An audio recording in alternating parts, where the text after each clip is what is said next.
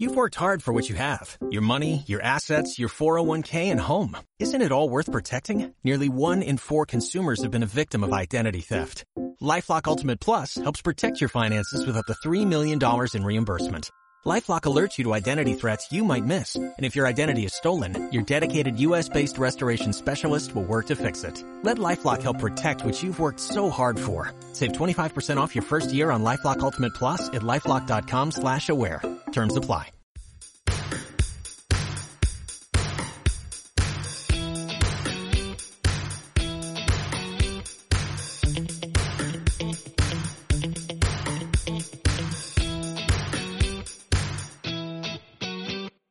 Tardes, bienvenidos, bienvenidas al quinto programa de la séptima temporada de Central Vicálvaro. En este caso, un monográfico sobre el bullying, sobre el acoso escolar, con un invitado de excepción al que Edgar ha entrevistado. Antes, ¿quiénes estamos hoy? Hoy está Coro, como siempre. Hola, Coro. Hola. Está Edgar. Hola. Paula y Laura. Hola. Hola.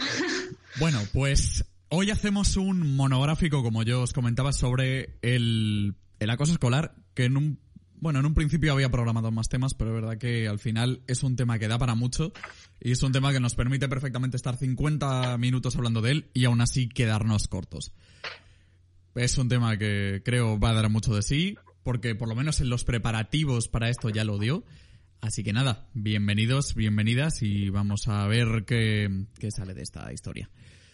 Para ello nos hemos traído a un entrevistado que Edgar nos va a presentar ahora, con el que ha estado hablando y que, bueno, nos va a ofrecer la perspectiva un poco más profesional, la perspectiva desde el lado de los profesores, por otra parte, de, esta historia que es, por desgracia, el pan de cada día en muchos centros escolares. Cuéntanos, Edgar, ¿a quién nos traes hoy? Hoy os traigo a Guillermo Gámez, un estudiante de Magisterio y Derecho y también amigo personal, que además de Además de estudiar Magisterio de Derecho, también se dedica a entrenar a niños en el club infantil de fútbol Breogán y es monitor de tiempo libre, además de otras actividades que él mismo nos va a explicar. En primer lugar, bienvenido Guillermo. Buenos días.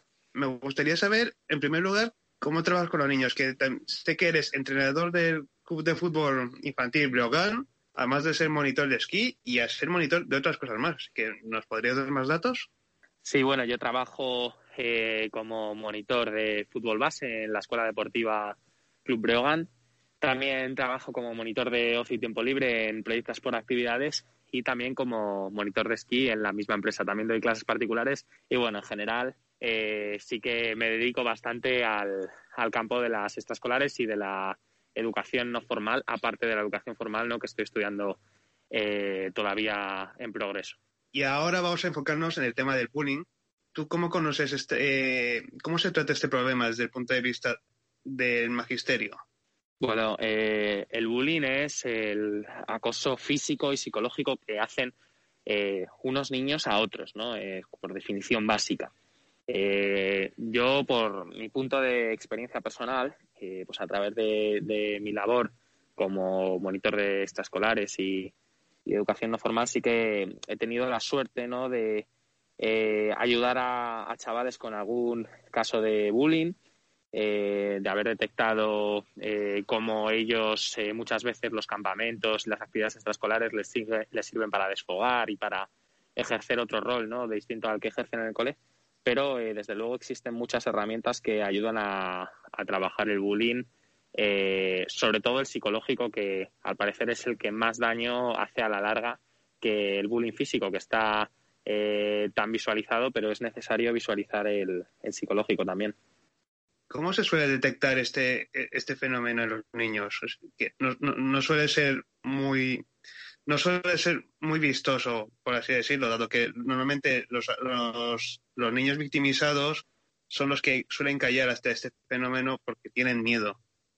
Sí, bueno, existen muchas herramientas de detección del, del bullying eh, muchas de ellas son de países como Finlandia. Eh, hay una especial que se llama el método Kiva, eh, en el que se interactúa con los espectadores más que con el receptor del bullying o el propio acosador, ¿no? Eh, es decir, el, el, acosador sí que es el que, el que genera la situación y el acosado el que la recibe, pero son los espectadores los que se ríen y los que optimizan la, que la situación sea propicia para eh, ejercer un abuso. En este caso, el método Kiva trata a los espectadores, porque sin los espectadores el acosador no es nadie y de hecho hay porcentajes y estudios eh, que demuestran que cuando el acosador se enfrenta contra el acosado sin público, eh, muchas veces no ejerce estos, estos actos. Entonces trata de concienciar, eh, de, tratar, ¿no? De, hay, hay, algunos formadores que ejercen estos cursos de concienciación en segundo, cuarto y sexto de primaria. también hay especialistas que son los llamados chalecos naranjas, de niños que se quieren especializar en el patio para los temas de bullying y eh, en general eh, se genera rechazo social desde un punto de vista cultural hacia el bullying cuando los espectadores eh, advierten un, caso así casi siempre acaban rechazándolo no ignorando a la, a la víctima y eso hace que ésta se retraiga ¿Y cuál crees que es el papel de las instituciones en este tema?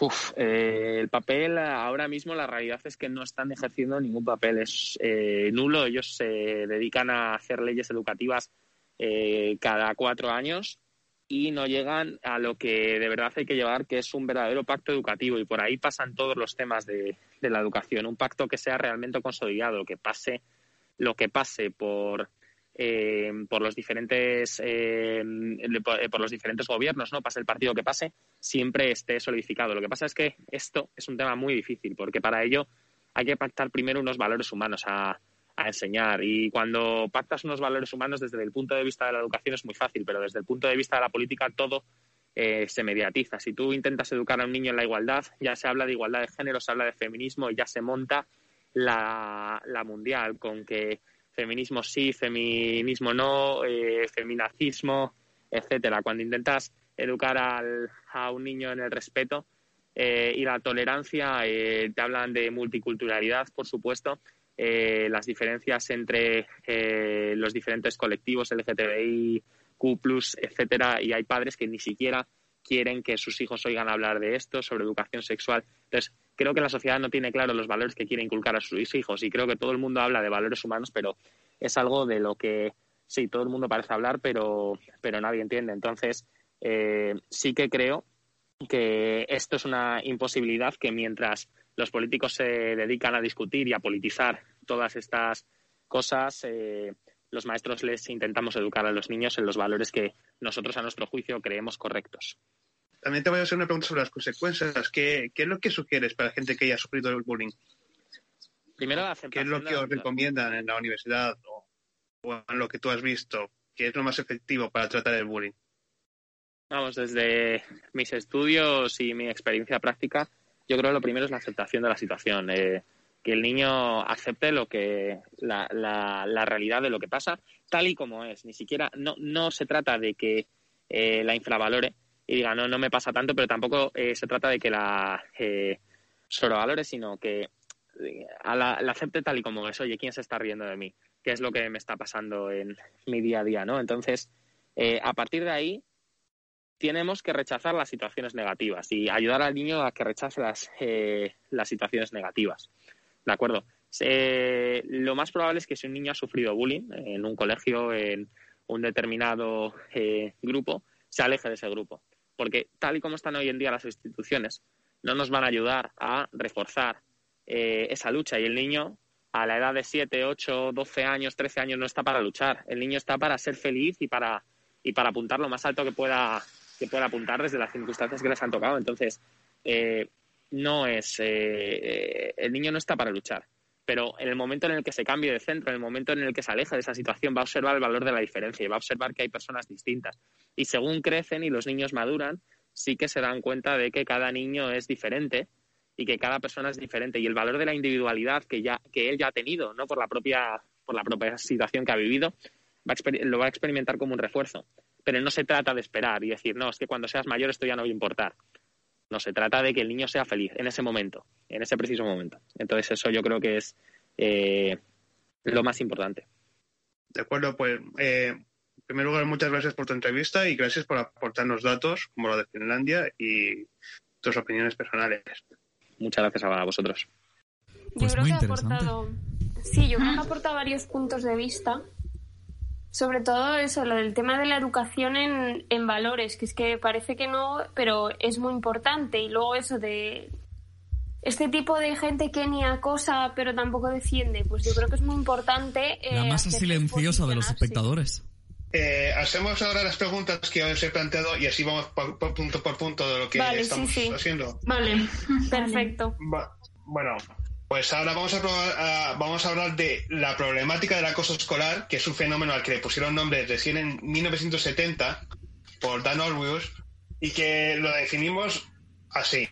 Son situaciones en las que uno o más alumnos persiguen e intimidan a otro u otra víctima a través de a través de insultos, rumores, vejaciones, aislamiento social, motes, agresiones físicas, amenazas y coacciones, pudiendo desarrollarse a lo largo de meses o incluso años, siendo sus consecuencias ciertamente devastadoras, sobre todo para la víctima, pero también para los espectadores o el propio agresor o agresora. Así que, en primer lugar, lo, lo que me gustaría plantearos a todos es, ¿estáis de acuerdo con esta definición? Sí, sí, es. Bueno. Yo creo que también, aparte de los ataques físicos y verbales, eh, creo que también es importante destacar que el bullying también es menosprecio. O sea, menosprecio de la gente de la clase hacia ti, por ejemplo, de que no escuchen tus opiniones, de que mm, que no las sé, ignoren, se rían de ellas.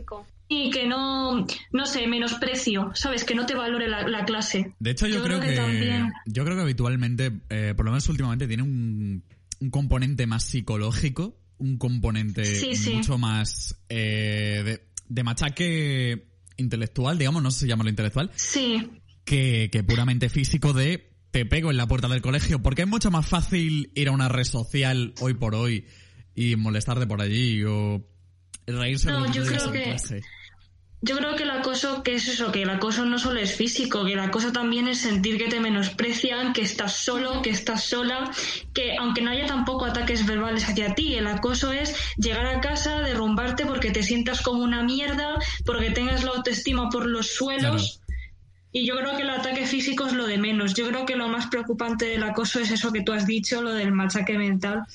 Eh, Yo por mi parte me ha tocado ver a acosadores en el instituto, ver cómo acosaban y bueno, podría decir perfectamente el nombre de uno en concreto, pero bueno, no lo voy a decir porque... Igual, igual no toca no- señalar aquí desde aquí a nadie. Claro. Que luego Pero bueno. A mí ganas no me faltan por otra quiere. parte.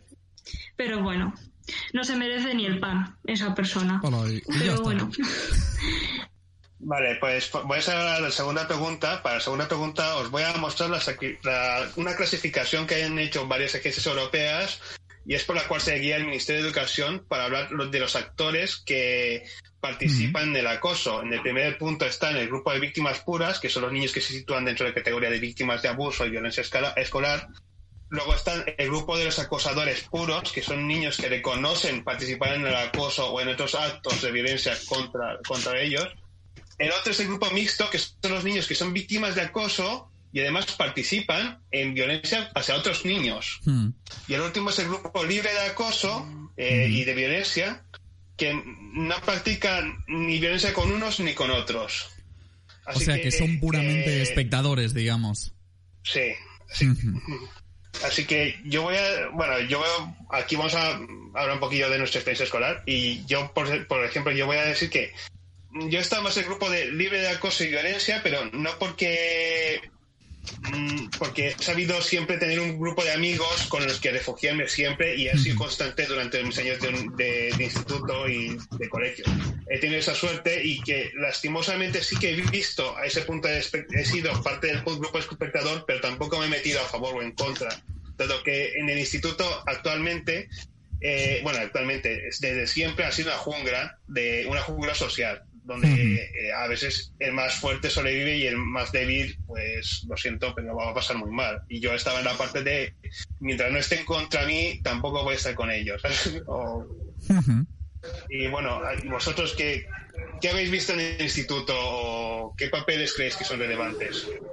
A ver, eh, en mi caso yo sí me sitúo, digamos, durante la gran mayoría de años de instituto en, en el grupo de las, de las eh, víctimas más directas Y bueno, yo lo que vi es que efectivamente había una gran masa, sobre todo de personas libres de, de bueno, pues de este grupo libre de violencia, ¿no? Pero que aún libre lo que hacía era mirar lo que hacían los demás y en el caso de algunos jalearlo y aplaudirlo.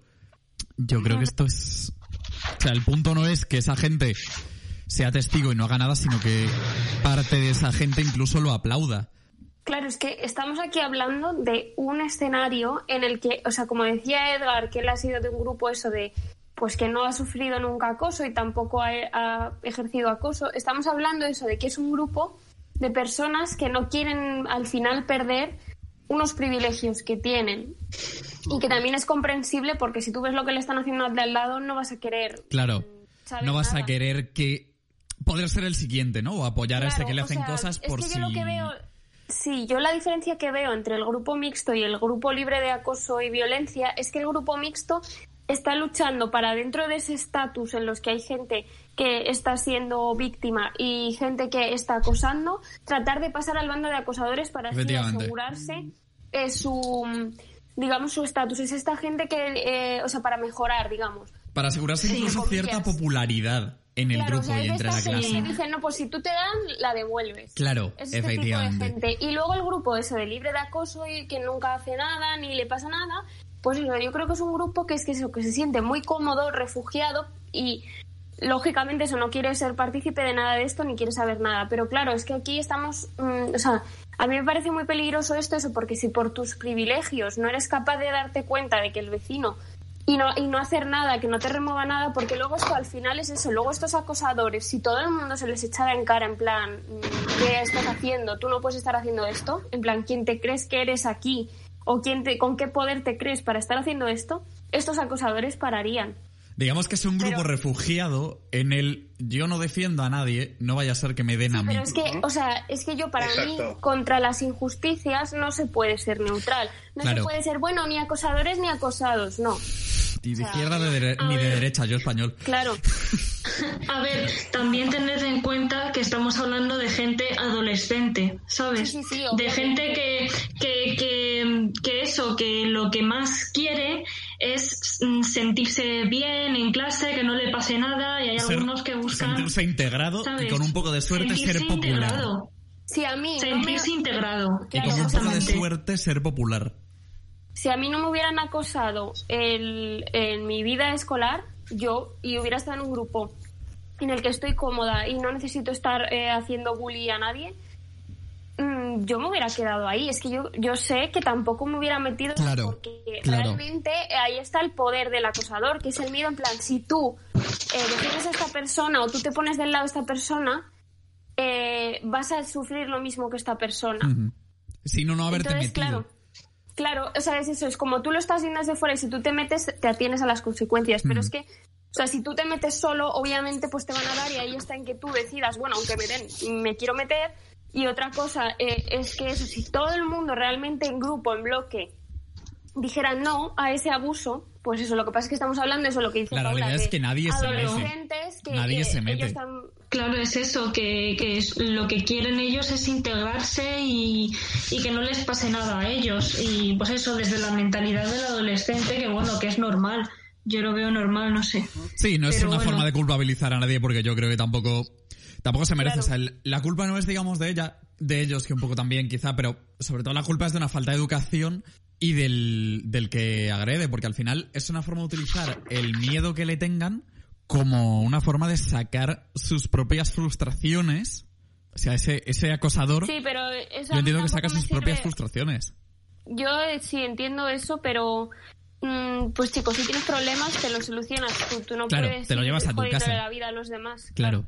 Bueno, eh, ahora vamos a hablar de ello, que es, vamos a hablar de los agresores, que es el- un, un punto que poco se estudia, que es la figura del agresor, porque lastimosamente cuando se habla de bullying se pone el foco sobre la víctima, sobre lo que está pasando, porque lo importante es detectarlo.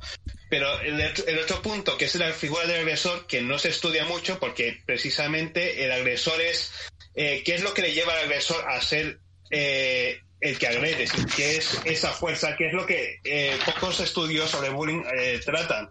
dado que el foco está en la víctima. Y creo que es un papel principal que también tendríamos que tratar, porque normalmente lo poco que se habla del agresor es que el agresor ha, aprendido desde pequeño la dicotomía de, ser víctima o agresor, desde pequeño en casa. Y que ha aprendido en casa de que si, es el, eh, si va a ser la víctima, eh, si va a ser la víctima en casa, pues puede ser el agresor en otros sitios para compensar esa, esa victimización. No, digo que esto sea saludable a todos los agresores, pero sí que es una dicotomía que ellos aprenden desde pequeño y que ellos, para no ser la víctima, dicen voy a ser el agresor. Que, Porque son los roles que han aprendido ellos. No es una cosa que ellos han elegido de yo voy a eh, no es una cosa que se aprende, no es una cosa que le dan a elegir, sino que ellos aprenden porque es el mundo en el que se han, se han educado. ¿Qué pensáis sobre los agresores en este aspecto? ¿Que hay que hacer más estudios sobre ello? A ver, que, o sea, yo creo que sí que el origen en parte está aquí, porque bueno, como ha comentado em, Guillermo en la entrevista, eh, sí que es verdad que hay eso, o sea, la parte de educar en valores, eso, que la gente quiere que a sus hijos los eduquen en valores, pero ya cuando entras a hablar de valores, de feminismo, igualdad de género tal, ya la gente se incomoda. La gente no aprende a respetar y a la igualdad de forma innata y más siendo que vivimos en una sociedad pues que hay unas jerarquías. Si queremos romper esas jerarquías, pues en los institutos hay que educar, en los institutos, en los colegios, en valores. Eso por una parte. Por otro lado es el agresor. Pues sí, eh, hay que ver qué mecanismos eh, obviamente se activan en la cabeza de un acosador para decir vale, pues voy a empezar a hacer bullying o eso, hasta qué punto es consciente, hasta qué punto es inconsciente, hasta qué punto son comportamientos aprendidos y demás. Pero, por ejemplo, en mi caso, o sea, en mi caso sí que había un grupo que eran mayoritariamente chicos que sí que podían corresponderse con este rol, em, pero luego, sin embargo, había eso, otro grupo de que eran en su mayoría chicas que em, también eso, por eso es tan importante educar en feminismo, que sentían que eso, que digamos otras chicas eran rivales.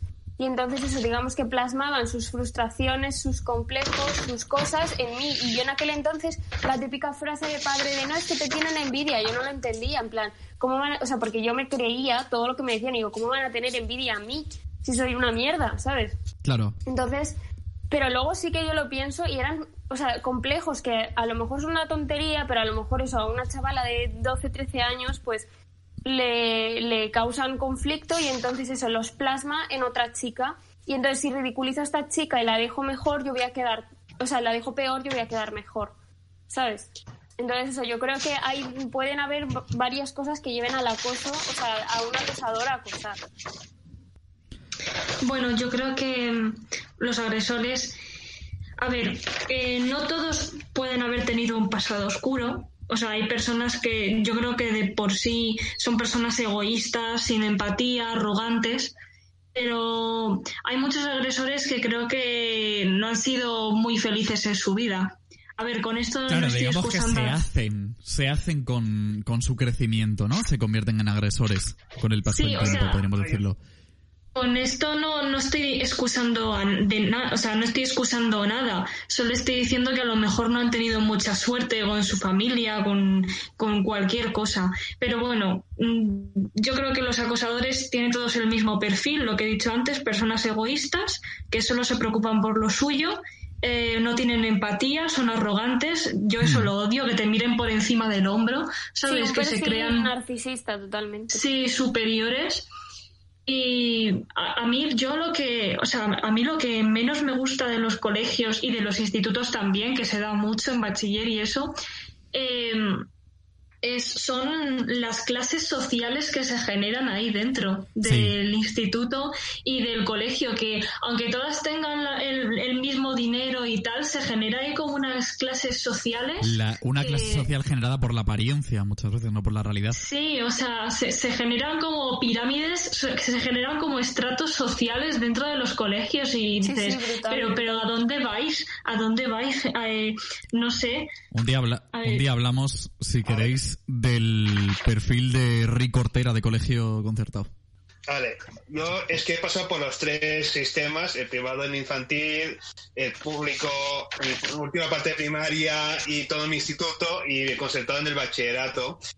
y yo tengo que decir que, a ver, sí, he tenido un modo superandi de tener siempre, de buscar lo primero que hacía nada más entrar al instituto, de buscar mi grupo.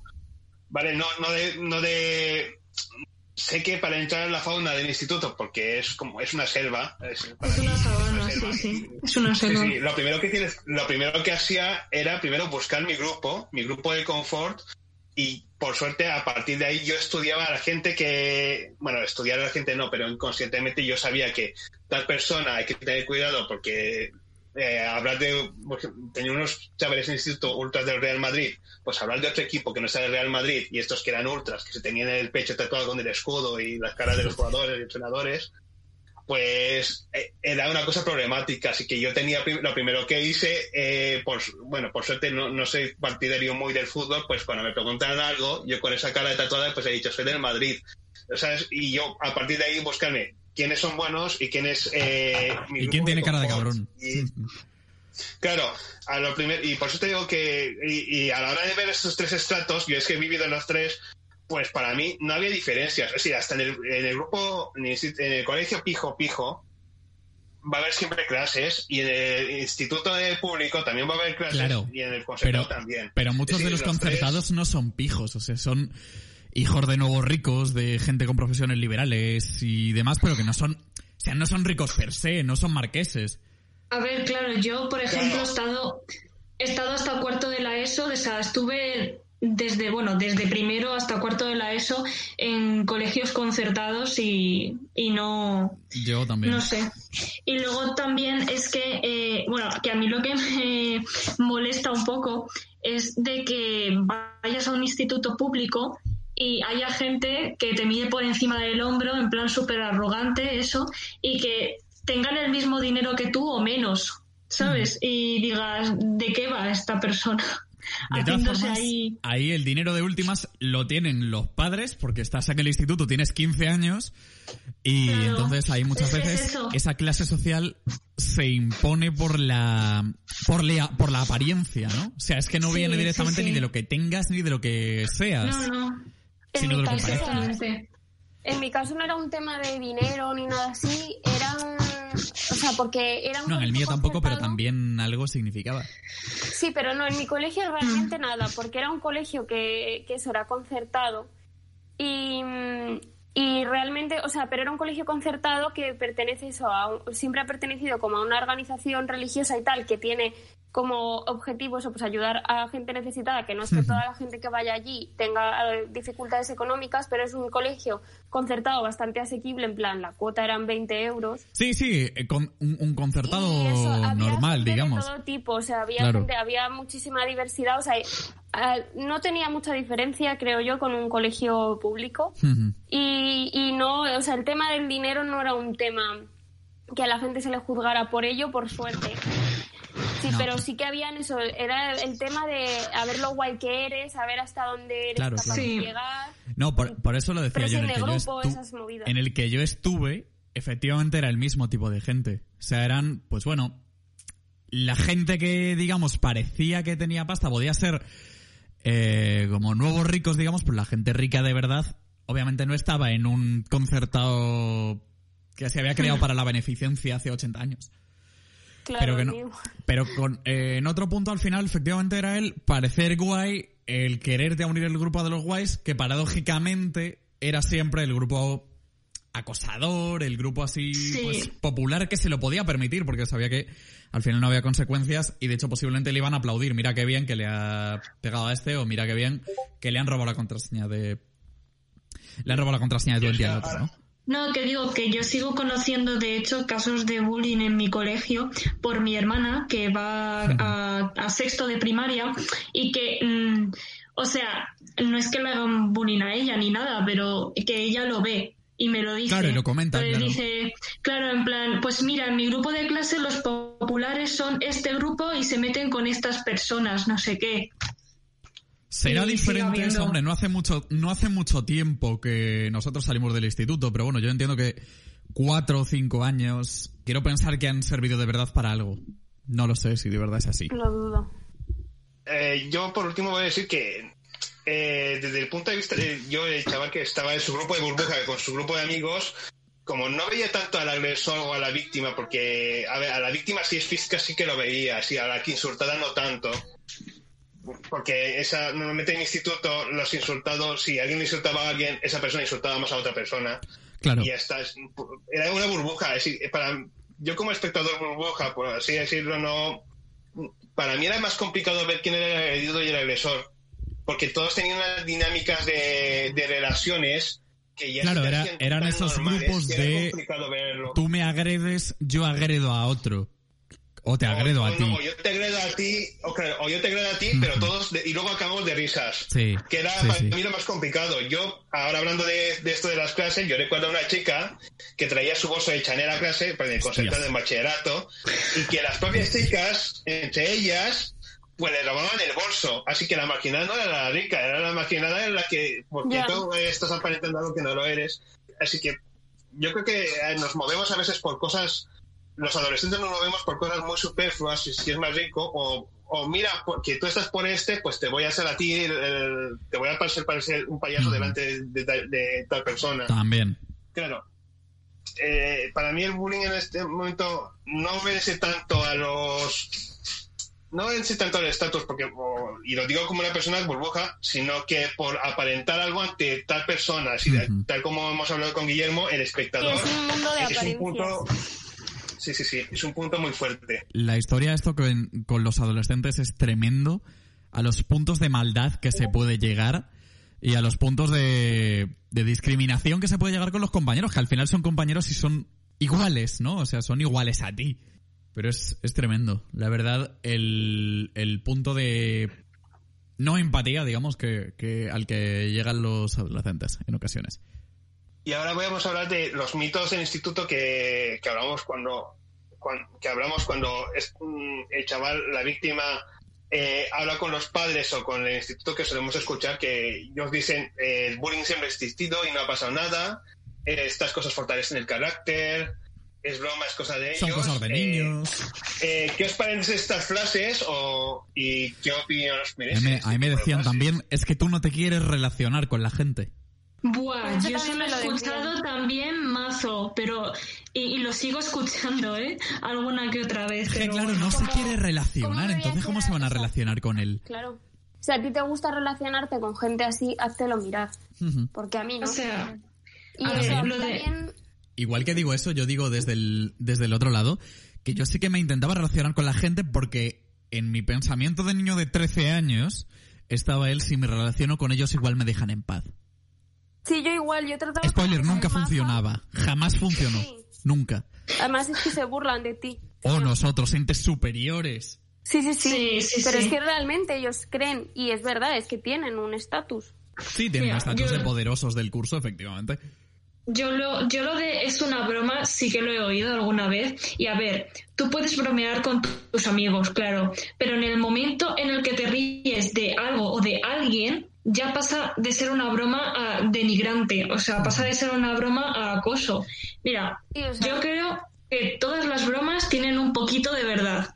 Y Claro. estas cosas, eh, o sea, ya pasa de ser broma a eso, es que no es ni una, ninguna broma. O sea, denigrar y humillar a una persona nunca es broma. Bueno, digo que en todo caso las bromas serían bromas, entre comillas, llenas de maldad, de odio y que van con la intención de hacer daño. Pues Claro, eso yo creo no que el se punto al final considera... es que la broma se, que nos reíamos todos, ¿no? O sea, si nos reímos todos Claro. de uno, Claro, entonces sí, sí, hay un problema.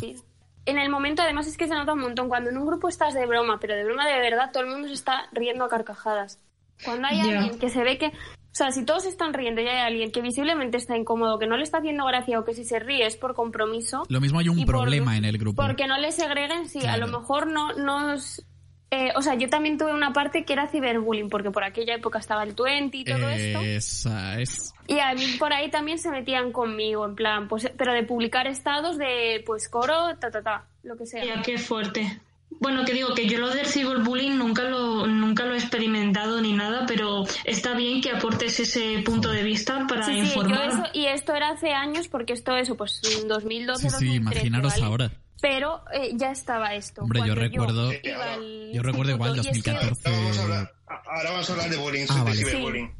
Sí, bueno, pero yo lo que iba a comentar en este caso es que un profesor me decía que si a mí me hacían bullying por 20, era por mi culpa por tener 20. Y a mí se Qué me hacía súper injusto que todo el mundo pudiera tener redes sociales y a mí, porque se metieran conmigo, eh, yo no pudiera tener mis redes sociales. Pero es que luego además eso, ahí me decían, no, no, no, tú no te tienes por qué ir del colegio. Pues es la misma lógica. O sea, si yo me voy de 20 porque se meten conmigo, Me voy del colegio porque se meten conmigo. Del, del colegio porque se meten conmigo. Y además es De repente- Claro, yo, soy- yo era muy cabezona y yo decía, pues yo no me tengo que ir de ningún sitio ni moverme de ningún lado cuando encima es a mí a la que me están eh, haciendo todas estas cosas. Pues Luego la historia es que en Que el vayan esa momento que te vas, o mágicamente sale un montón de gente que te tenía mucho cariño. Claro, pero es que está toda esta gente silenciada, toda esta Mm. gente que no se atreve en ese momento a meterse y cuando se va alguien dicen, coño, pues sí que ha llegado a calar, que se ha ido. Sí que se ha liado parda por aquí. Sí.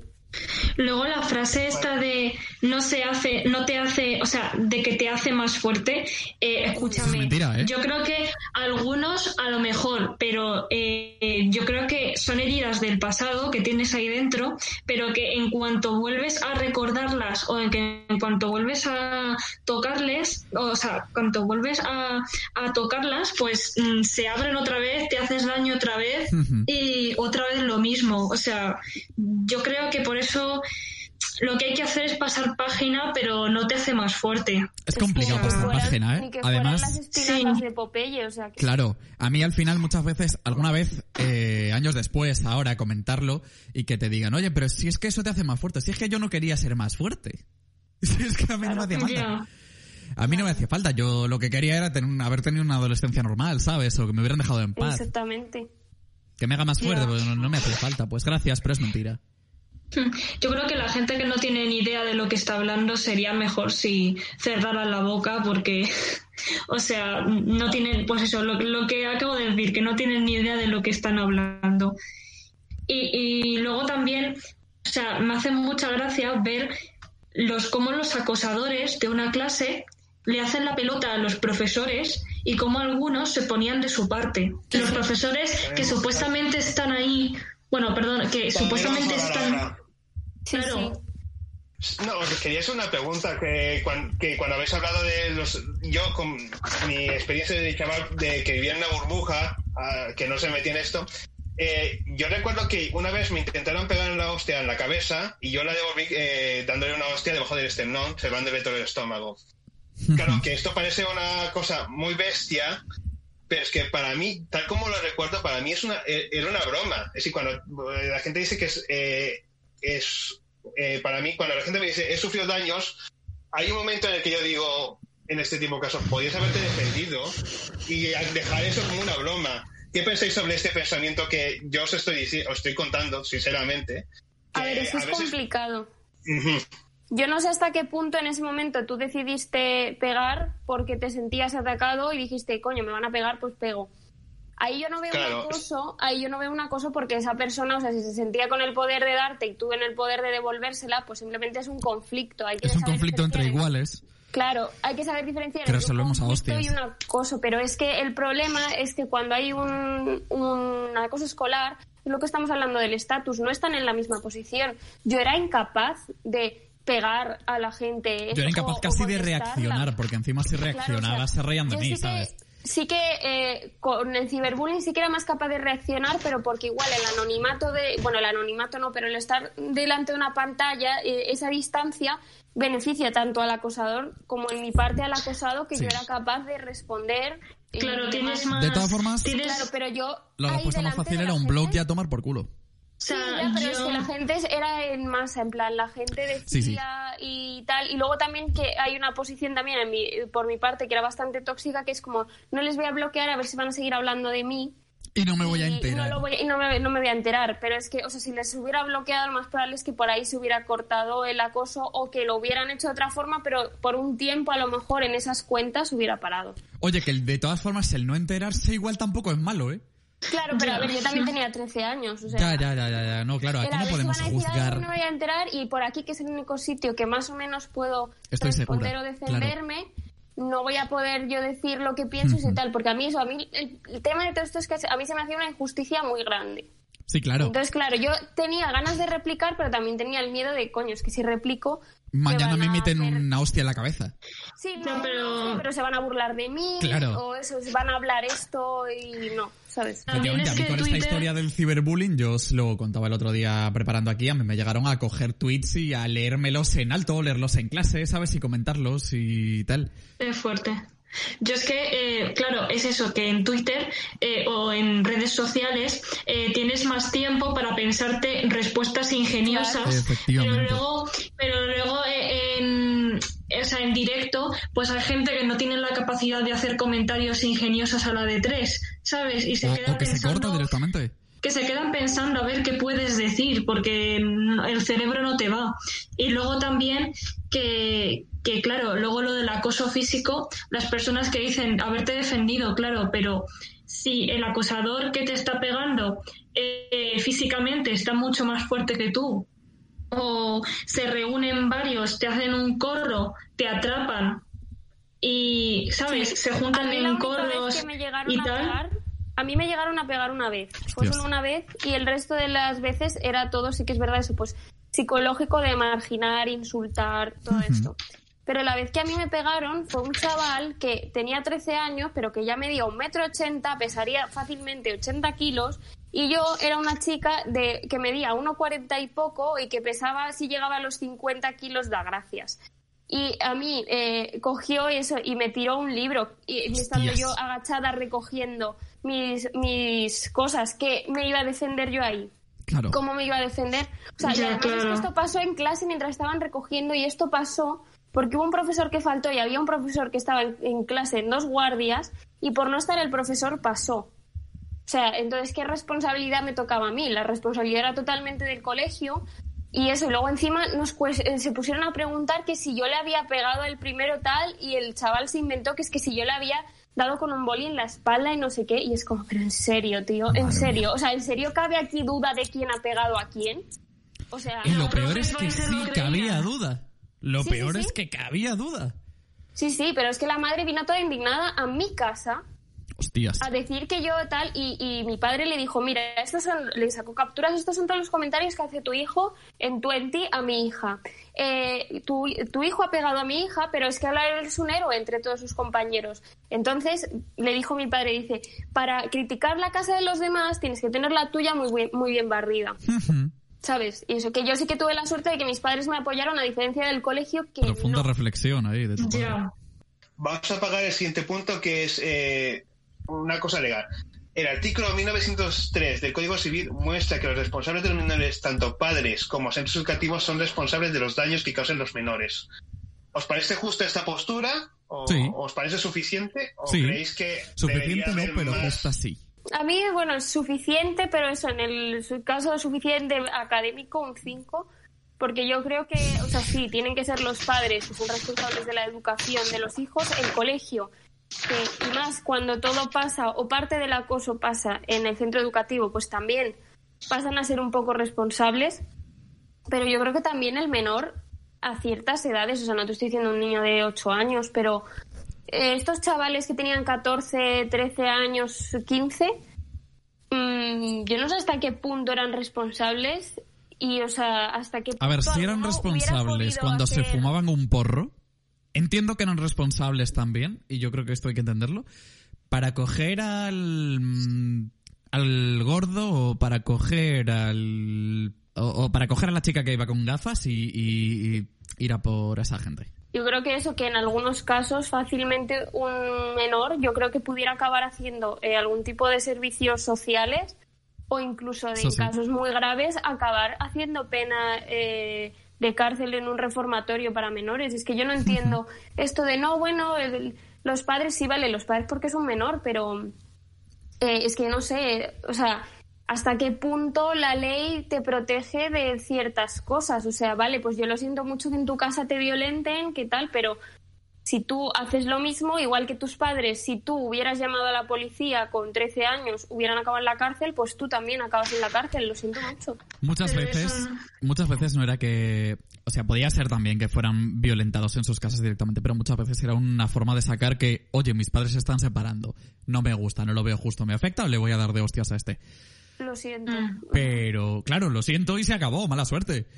Pero el punto es, eh, los padres tienen que pagar las consecuencias en el término puramente económico, porque obviamente el muchacho no tiene solvencia para hacerlo. Pero es verdad que a mí esta idea del reformatorio, esta idea del centro de acogida, no me parece mala. Y tampoco, la verdad. Vale, vamos a pasar a la siguiente pregunta que está relacionado con lo que he dicho antes, dado que también habla de la importancia de los centros educativos. Así, ¿cuál crees que es la importancia de, los centros educativos vigilando este fenómeno? Y la de los profesores, tal como hemos intentado hablar hace un momento. ¿Cuál es la responsabilidad que tienen tanto profesores o todas las personas que están dentro del centro educativo? Teniendo en cuenta que, según mi experiencia de cosas que pasaron hace 5, 6, 8 años, según mi experiencia, casi nadie hacía nada, pues la responsabilidad que tienen en casi todo. Yo creo, sí, yo creo que, o sea, eso está muy mal planteado. Yo creo que los profesores eh, muchas veces mm, hacen mucho menos de lo que deberían. O sea, se les llena la boca hablando de bullying, de, de acoso escolar, de cómo frenarlo, pero luego realmente muchos no no ayudan en estas situaciones. es verdad que es muy injusto estar hablando de profesores sin, y en estos términos, y en algunos mucho me temo que, que menos amable conforme vayamos avanzando un poco, pero, o sea, sin tenerles presentes. Pero bien es verdad que es que yo no me creo que un profesor no sea capaz de ver estas cosas casi nunca, no me lo creo. Yo es que veo aquí un problema bastante importante y es el siguiente los, o sea, los profesores sí que lo ven, pero es que hay muchas veces que los profesores, digamos en ciertas formas, eh, al menos en mi clase sí pasaba, que los que a mí me hacían bullying, luego habían a ciertas profesoras, y lo digo en femenino, eh, mujeres que también eso se reían de ellas en clase, se burlaban, les lanzaban papelitos y tal. Entonces, pues un profesor que eso, que ya le cuesta mantener el orden y el respeto en clase, pues no se va a Lo que menos quiere son líos, efectivamente. Claro, pero luego está también el otro prototipo de profesor que es que le da igual eh, los alumnos, eso que en mi caso tanto director como jefe de estudios, su manera de abordar el problema era en clase dar una charla de acoso escolar súper explícita, dando, o sea, no diciendo quién era, pero dando todas las pistas de quién era quien se había quejado, y decir, ¿hay alguien que se siente acosado en clase? ¿Tú te crees que yo voy a levantar la mano? Hombre, es que obviamente. o sea. Si levanto la mano, el acoso se multiplica. Claro, es que luego el acoso se multiplicaba, luego en Twenty eso es que no sé quién se achiva o que ta ta ta ta ta ta. Vaya zorra. Es que luego, luego no, de eh, ti, ti, coro. Sí, no, eh, no, nada, simplemente eso muy breve. También eh, luego habían eh, profesores, o sea, en mi caso, que dos profesores llegaran a mojarse y a intervenir claramente y que no permitieran que al menos delante suya pasaran ciertas cosas, hubieran dos profesores en todo mi colegio, ¿vale? Dos. Una, la profesora de religión, que yo me acuerdo que estaba un día en el comedor y a mí siempre me hacían ir a llenar la jarra, ¿vale? Y la profesora lo vio, se daba cuenta, se daba cuenta que ahí había pasado, que pasaba algo. Y ella decía, no, pues tú no vas a ir a llenar la jarra nunca más. Porque yo estoy viendo lo que te pasa. Que, y eso, y entonces, pues ahí ya se cortó la gracieta esa. Y luego también es una vez que yo en la sala de audiovisuales estaba con la luz apagada y entonces, como estaba la luz apagada, los chicos se sentaban detrás y le pegaban patadas a mi silla para lanzarme al quinto pino con la silla. Y el profesor de historia llegó y dijo, oye, no, Dice, ya está bien, dice, vosotros dos os vais fuera. Dice, es que no voy a estar consintiendo que a una persona le estéis dando patadas en la silla para lanzarla eh, ahí, porque eso, porque como es pequeña, le podemos dar una patada que va a salir volando. Pues a mí no me hace gracia. ¿Sabes? Y dijo, dice, es que yo no le veo la gracia por ningún lado. Y fue el único profesor, también junto con esta profesora, que dijeron algo. Pero por lo demás, los profesores de mojarse, de ver el conflicto y meterse, no lo hacen. No, yo creo que a muchos eso se les llena la boca hablando de estas cosas. la historia es que luego la historia es que luego los propios centros, sus equipos directivos se llenan la boca con mira qué inclusivos somos, mira qué bien lo hacemos, los valores solidarios. Y otra cosa, eh, y de, nuevo es ir al ejemplo, a la frase aquella de tu padre de que para criticar la casa de los demás, eh, pues tienes que tener la tuya muy bien barrida, ¿no? Sí. Y luego, otra cosa, los grupos de mediadores. Qué risa. O sea, los grupos de mediadores. ¿Media Yo sí he tenido y grupos de mediadores para resolver problemas de todo tipo de la clase, de bullying y tal. Y los mediadores eran los propios acosadores, pero bueno. La comunidad valenciana de Frances Camps no tenía esta historia, ¿eh?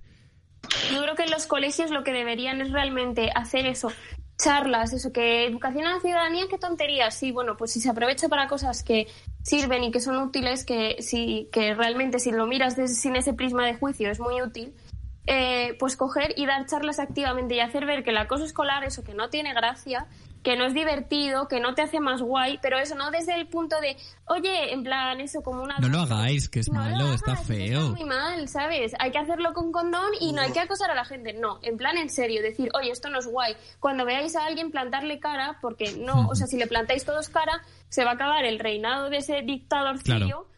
Ya está, y decir eso, en plan, plantarle cara, pero eso igual con la misma vehemencia, que, o sea, no de, con la misma de ir pegando y tal, pero eso, ¿sabes? De pues decirle, oye, no, ¿qué haces? ¿De qué vas? ¿Sabes? Y luego, pues además de eso, muy importante, además de esa formación, un combate activo. O sea, una gente que esté, unos profes que estén fijándose en lo que está pasando y tengan la capacidad de decir, oye, tú estás haciendo esto, esto así no se hace, mm, te vas a tu casa o voy a hablar con tus padres o va a tomar la medida que me parezca a mí más conveniente.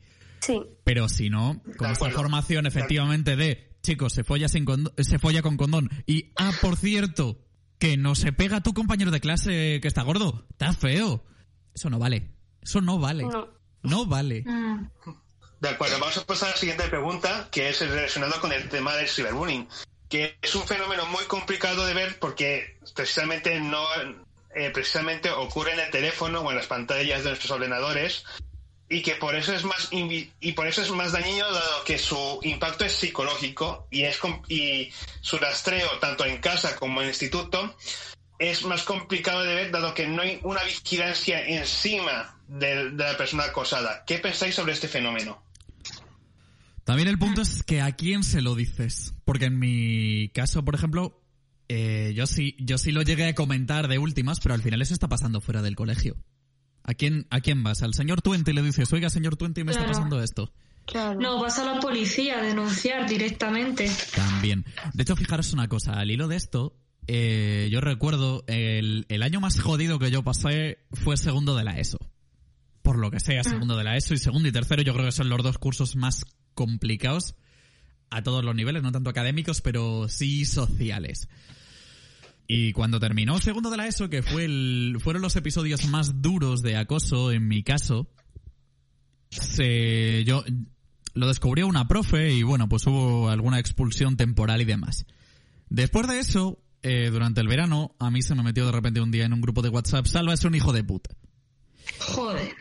Y yo en aquel momento, yo no fui inteligente y tendría que haber guardado una captura y tendría que haber guardado ese chat con todos los miembros de ese grupo y haber ido a la policía. Y eso, claro, lo piensas ahora, mi yo de 13, 14 años obviamente pues no lo pensaba. Pero hay herramientas. Desde aquí yo, yo sí que creo que mandar un mensaje a esa gente que esté acosada y que nos, o que se esté sintiendo acosada, digamos, o ciberacosada, sobre todo yo creo que con esta historia del... Sí, porque o sea, es que muchas veces se dice, no, tal, es que eh, a mí me decían, eh, tú piénsatelo muy bien antes de denunciar porque es una cosa muy seria. Y claro, a mí me asustaban tanto que yo me llegaba a plantear, bueno, ¿realmente es acoso? O Estoy exagerando. Están riendo, claro. Y hay que, no, o sea, aunque tengas la sospecha que luego no es nada, no te preocupes, la policía te va a decir, oye, mira, esto no es nada, ya está. No, mm, tendrás que verlo como lo solventas de otra manera, pero por aquí no. Pero, o sea, yo es que igual, o sea, yo mm, ojalá tener capturas de todo eso y haber ido a la policía y que toda esa gente que sus padres eso ponían a sus hijos en un pedestal, los bajasen un poquito y vieran lo que ya es que es eso. Yo odio a los padres que defienden eh, a sus hijos a pesar de todo. Es que lo odio tanto, tío. Odio tanto a los padres que no reconocen que sus hijos hacen cosas mal. Lo odio muchísimo. La historia es reconocer que tus hijos lo hacen pues mal y educarles para que lo hagan bien. O sea, o sea denunciar, siempre a denunciar si está a tiempo. Y a que se diga, oye, pues no, esto no es un caso de denuncia, también. Y además que la policía, para que te abra una denuncia, ya tiene que ser algo grave. Entonces ellos ya te van a hacer de filtro, porque muchas veces hay cosas graves y ni abren la denuncia, así que. Vale, por último, vamos a la última pregunta, que fue, eh, que es, ¿cuál fue vuestro mejor recurso para afrontar esta experiencia?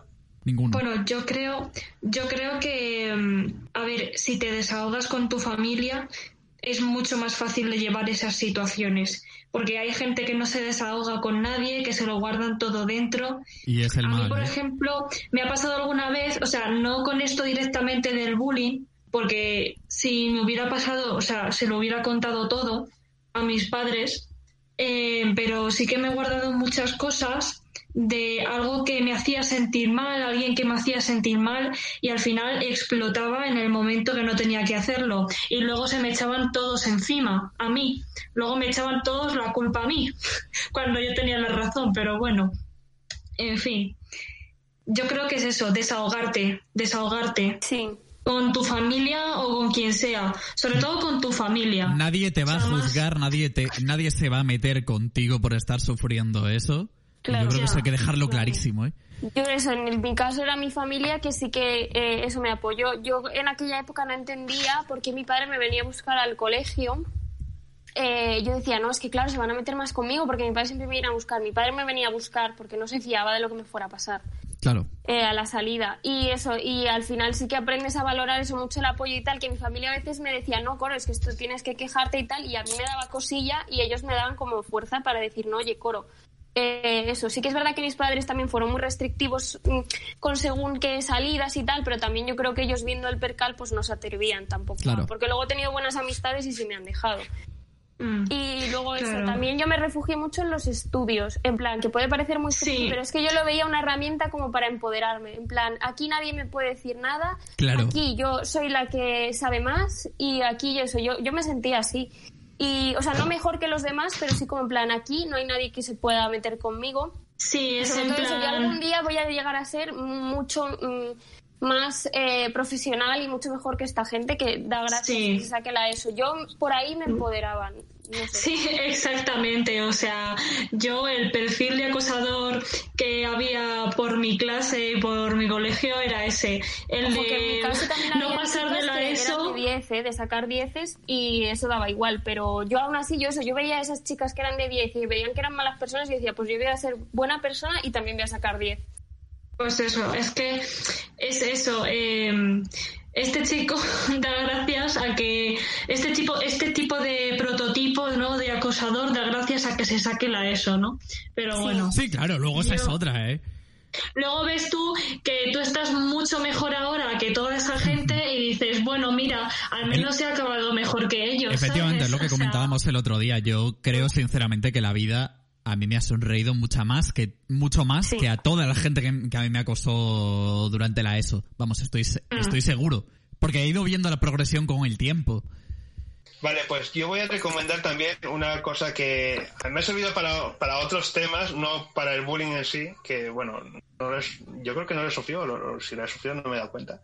Pero yo creo que eh, lo importante es, además de afrontar este problema, es ir a un psicólogo, que un psicólogo siempre mm. te va a ayudar, que hay, que hay comportamientos eh, durante el bullying que tú adquieres y no te das cuenta que los has adquirido durante esa época y que, que es importante tratar para tu desarrollo personal. Sí. Y voy a también dar el, el, teléfono contra el acoso escolar, que es el 900-018-018, que funciona las 24 horas del día, todos los días del año que las llamadas son atendidas por profesionales psicólogos, juristas, sociólogos y trabajadores. Si tenéis alguna duda para tratar este problema, la llamada es gratuita y no aparece en su factura de teléfono y también tiene y para los usuarios con discapacidad auditiva o de habla o de o del habla dispondrán un servicio de mensajería de texto. Así que hay que tener siempre más herramientas para afrontar este problema que lastimosamente es un fenómeno que se está estudiando desde hace muy poco y que cada vez va a ir evolucionando porque hay que tener en cuenta que los jóvenes, eh, más jóvenes que nosotros, van a ir siempre por un paso por delante en las nuevas formas de bullying. Sí, eh, no es lo mismo lo que ha sufrido un chaval de bullying en los 90 que uno en los 2000 que ahora en los 2010. Y, con, y con el uso de tecnología va a ser peor aún. Bueno. De acuerdo. Algo que decir. Yo creo, de, por último, y ya concluimos porque nos queda, vamos un poco pillados de tiempo. ¿Qué le diríais a toda esa gente que, quienes sí lo habéis sufrido, qué le diríais a esa gente que os acosó? Que lo, yo, yo que lo, mínimo que espero de toda esa gente que eh, es muy acosadora y tal, es que, Que no se merece nunca ni se me ha visto eso tan calentada de la boca, pero es que es un tema que me calienta muchísimo y es que es eso, es que no les es- no les des otra cosa que eso, que es que pues que es que les den, que es que me da igual. Y ya está. Vale, yo que no he sufrido, pero voy a ser un poquillo más eh, blando. Objetivo. Yo, sí, yo recomiendo que esto eh, se trate eh, con profesionales. un- de una forma más profesional porque hay que tener cuidado con el rencor, que a Ujú. veces en nosotros mismos nos puede hacer mucho daño. A ver, no, yo sí que tengo. parte- Yo sí tengo claro que yo rencor como tal, o sea, yo no. mm, sin más. claro, Han pasado que muchos años y ya cuidado, está. que- Sí, o sea, yo no tengo tanto rencor, pero, Pero eso. quieras que yo no, lo que- eso afecta a tu socialización, a tu educación y a Claro. muchas cosas. Pero yo lo importantes. Yo lo que es, yo lo que recomiendo a esa gente es que mm, em, que busquen ayuda también de psicólogos y Mm, eso para así es. sus problemas personales, porque problemas personales tendrán los acosadores. Sí, Otro día hablamos de los psicólogos de colegio, que por lo menos en mi caso yo tuve una experiencia bastante. Bueno, inútil, digamos. sí. Bueno, Bueno, pues esto ha sido el central de psicólogos. calor del desahogo. Sí, sí, sí, tal cual, que a gusto. Si esperabas encontrar algo académico, algo mínimamente útil, algún tipo de consejo, pues yo creo que no te lo hemos dado. Bueno, sí, también ¿O hemos sí? dado consejos. sí. sí. Bueno, gracias chicos. Nos vemos la semana que viene. Un abrazo. Hasta luego. Un abrazo, hasta luego. You've worked hard for what you have your money, your assets, your 401k, and home. Isn't it all worth protecting? Nearly one in four consumers have been a victim of identity theft.